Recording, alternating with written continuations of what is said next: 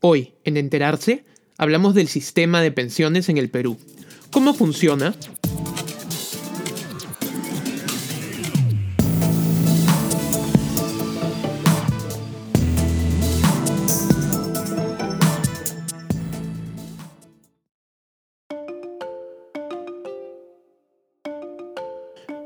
Los sistemas de pensiones tienen como objetivo asegurar un ingreso a los ciudadanos cuando ya no estén en edad de trabajar. Su fin es proteger a los adultos mayores para que cuando ya no reciban un salario, no caigan en la indigencia y puedan cubrir sus necesidades. Sin embargo, no existe una receta única para estructurar los sistemas de pensiones y estos pueden variar mucho dependiendo del país. ¿Cuál es el esquema de pensiones que tiene el Perú? ¿Llega a beneficiar a la mayoría de ciudadanos o solo a un grupo reducido? ¿Es sostenible en el tiempo? ¿Qué es la ONP y qué son las AFPs? En este podcast buscaremos responder a estas y más preguntas. La estructura actual del esquema de pensiones del Perú funciona desde 1993, cuando se instituyó el Sistema Privado de Pensiones, o SPP, administrado por las administradoras de fondos de pensiones, o AFPs. Se tomó como referencia el modelo de capitalización individual obligatorio establecido en Chile, el primero en el mundo. Sin embargo, en el esquema peruano, el SPP o Sistema Privado de Pensiones coexiste con el Sistema Nacional de Pensiones o SNP, que fue creado 20 años antes y que ahora está a cargo de la Oficina de Normalización Previsional, más conocida como la ONP. Este esquema mixto entre administración pública y privada funciona en otros países de la región, como Colombia. Los afiliados al SNP o Sistema Nacional de Pensiones tienen la opción de recibir diferentes bonos de reconocimiento si se cambian al sistema privado, siempre y cuando cumplan con determinados requisitos. Según la Organización para la Cooperación y el Desarrollo Económico, la OCDE, el valor de estos bonos, hasta el 2018, fue de 3.700 millones de soles, cifra que representaba el 0.5% del PBI peruano. Además, existen regímenes que brindan beneficios a grupos específicos como el régimen del personal militar y policial, la caja de beneficios sociales del pescador y el de los trabajadores del Estado, conocido como cédula viva, que se encuentra cerrada. Existe también un programa de pensiones no contributivas llamada Pensión 65, focalizado en la pobreza extrema. Hablaremos más sobre la pensión 65 más adelante.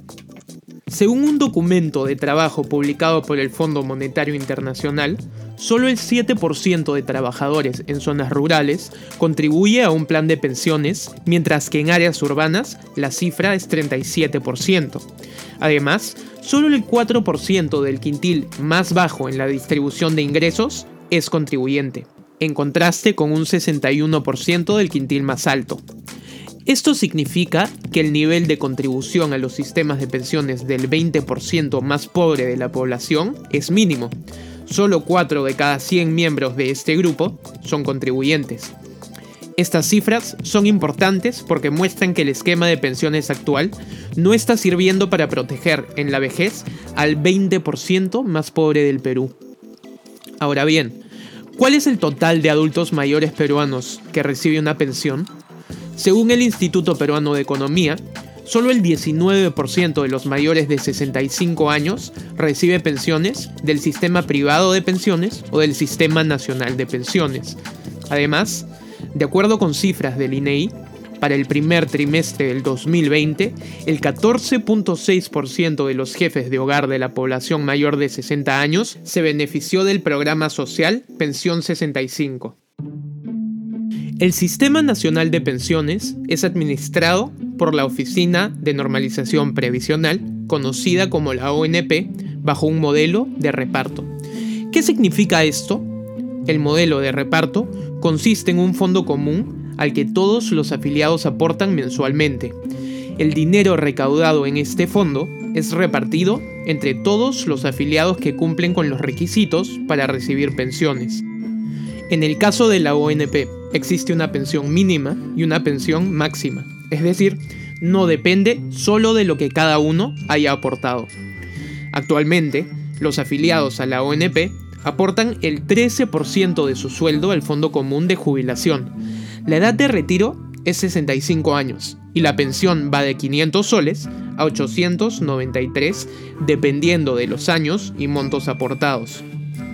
La ONP cubre riesgos por vejez, invalidez y pensiones de supervivencia para la familia del asegurado. Además, acepta la inscripción de trabajadores privados o públicos, dependientes o independientes, y nacionales o extranjeros. Sin embargo, la ONP solo brinda pensiones a los que han aportado durante un mínimo de 20 años. En otras palabras, si tú eres una persona que aportó durante 18 años, pero te despidieron y no pudiste volver a aportar, no recibirás una pensión, incluso si tienes la edad de jubilación. Según dijo Alejandro Arrieta, entonces jefe de la ONP, durante su presentación en la Comisión de Trabajo del Congreso en el 2018, devolver dinero a los que aportaron por menos de 20 años es inviable bajo el sistema de reparto.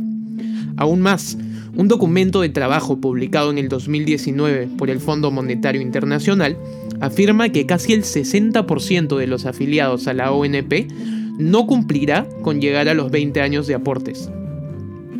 De acuerdo con la OCDE, si tomamos en cuenta los números de la ONP y de las AFP, la proporción de individuos que reciben pensiones de la primera ha disminuido con el tiempo, aunque en términos absolutos su cantidad de beneficiarios esté aumentando.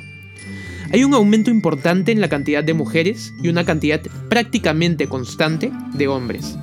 Según el Instituto Peruano de Economía, en el 2019 el 19% de la población en edad de trabajar estaba afiliada a la ONP.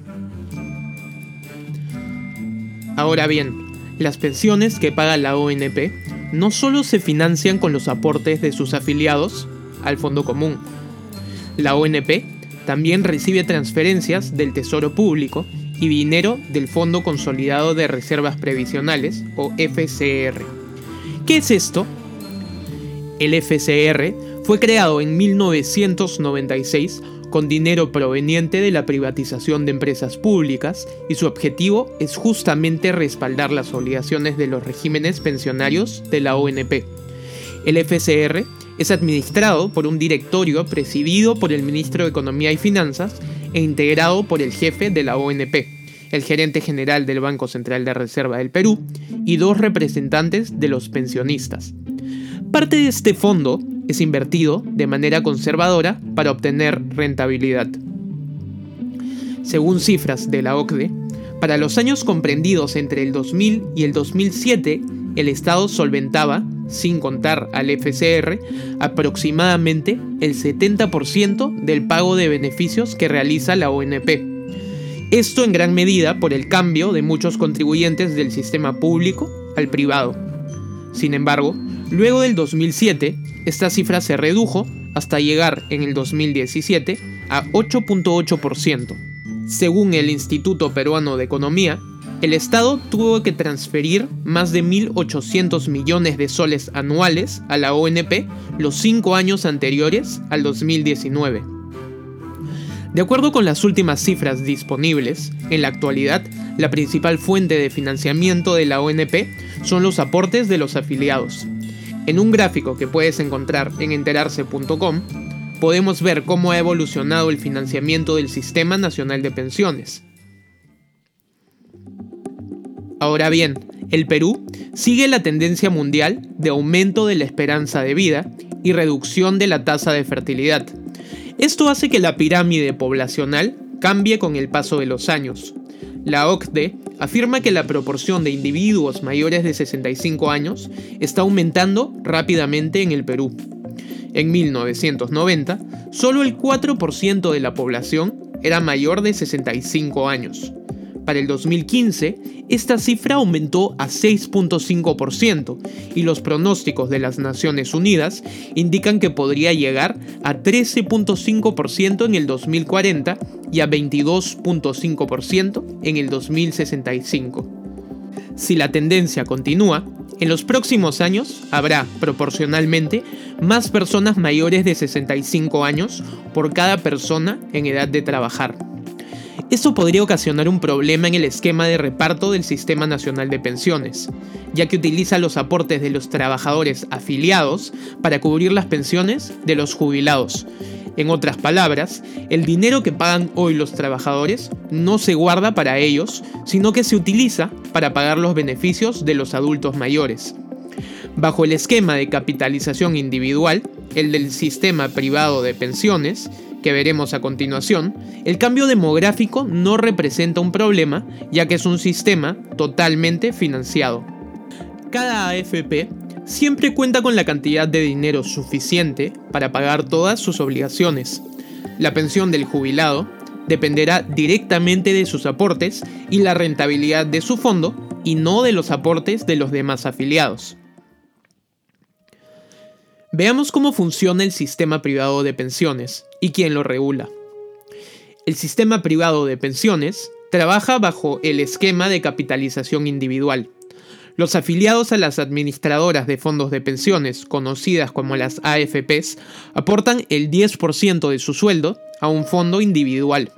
Además, se descuenta aproximadamente otro 3% del sueldo en comisiones que varían entre las diferentes opciones de AFP y seguro de invalidez, sobrevivencia y gastos de sepelio.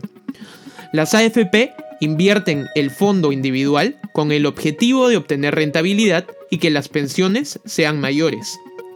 Ya que las pensiones se calculan utilizando el monto acumulado en cada cuenta individual, no existe una pensión mínima o un número de años de aporte mínimo y la pensión es más alta mientras mayor sea el monto de la cuenta y la rentabilidad que obtuvo la AFP.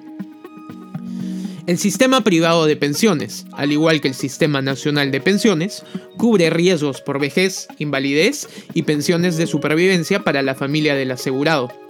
Además, acepta la inscripción de trabajadores privados o públicos, dependientes o independientes y nacionales o extranjeros. Se puede acceder a la jubilación a los 65 años o antes. Hay ciertos requisitos que se deben cumplir para acceder a una jubilación anticipada. Según el Instituto Peruano de Economía, en el 2019, el 29% de la población en edad de trabajar estuvo afiliada a una AFP. El sistema privado de pensiones es regulado y supervisado por la Superintendencia de Bancas, Seguros y AFP, más conocida como la SBS. Actualmente hay cuatro administradoras de fondos de pensiones, Habitat, Integra, Prima y Profuturo. Según la SBS, las AFPs tienen cuatro tipos de fondos, estos corresponden a cuatro alternativas de inversión que ofrece el sistema privado de pensiones. Estos fondos varían en su composición de renta fija o variable, lo que hace al tipo de fondo más o menos riesgoso. Las inversiones de renta fija pagan intereses de forma periódica y al final devuelven el capital invertido. Por lo general, son inversiones de bajo riesgo, los instrumentos más comunes son los bonos y depósitos a plazos y su riesgo depende de la probabilidad de impago o de quiebra de las instituciones o gobiernos en los que se invirtió. Si tomamos a los bonos del gobierno peruano como ejemplo, cuando una AFP adquiere uno de estos bonos, el gobierno peruano se compromete a hacerle pagos futuros de montos acordados. En el caso de la renta variable, el riesgo es mayor ya que no conocemos la rentabilidad futura. Las inversiones más comunes en este caso son las acciones de empresas y el beneficio depende de qué tan bien le vaya a estas. Los cuatro tipos de fondo existentes están detallados en un cuadro que puedes ver en enterarse.com. Hasta aquí hemos visto los diferentes tipos de fondo que puede elegir un afiliado a una AFP para que su dinero sea invertido. Ahora veamos qué opciones tiene el afiliado para recibir el dinero acumulado en su fondo. La alternativa más reciente es la de retirar hasta el 95.5% de este. Quienes pueden acceder a este beneficio son, en principio, las personas de 65 años o más. Sin embargo, bajo condiciones especiales como la jubilación anticipada, se puede retirar el dinero del fondo a una edad más temprana. Una segunda opción es retirar un porcentaje menor del fondo disponible y recibir una pensión. La tercera opción que tiene un afiliado es simplemente recibir una pensión. Sin embargo, existen distintas modalidades de pensiones que el afiliado puede elegir. Una opción es que el fondo siga a cargo de la AFP y generando rentabilidad. En este caso, la pensión se recalcula cada año y el afiliado sigue siendo propietario de su fondo. Esta es la única modalidad revocable. Otra modalidad es que el afiliado ponga en licitación su fondo para que una empresa aseguradora le dé una pensión por el resto de su vida. En este caso, el fondo deja de ser propiedad del afiliado y pasa a la empresa de seguros. Hay muchas otras modalidades en las cuales se combinan las anteriores y se ofrecen opciones como diferentes monedas, pensiones a familiares en caso de fallecimientos, entre otros. Ahora, comparemos el sistema privado de pensiones con el Sistema Nacional de Pensiones. Las pensiones promedio del sistema privado de pensiones son mayores que las pensiones del Sistema Nacional de Pensiones a cargo de la ONP.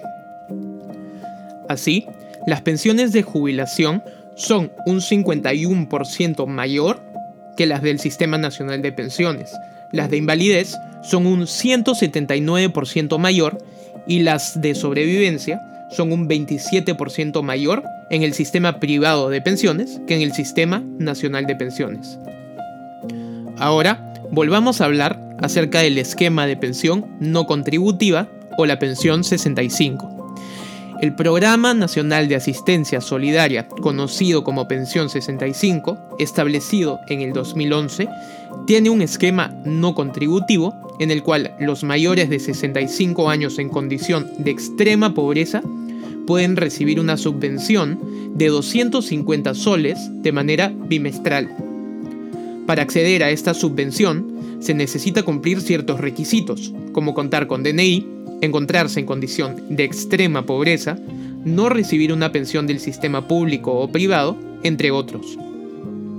En la actualidad, este programa cubre a más de 500.000 personas y en promedio el gasto total en beneficios es de aproximadamente un 0.11% del PBI según cifras de la OCDE. Para ver cómo ha cambiado el número de beneficiarios de esta pensión, puedes encontrar nuestro informe en enterarse.com. En resumen, el Perú tiene un esquema mixto de pensiones. Los trabajadores pueden elegir entre pertenecer al Sistema Nacional de Pensiones, a cargo de la ONP, o al sistema privado de pensiones, administrado por las AFPs. Según el Instituto Peruano de Economía, solo el 19% de los mayores de 65 años recibe pensiones del sistema privado de pensiones o del Sistema Nacional de Pensiones.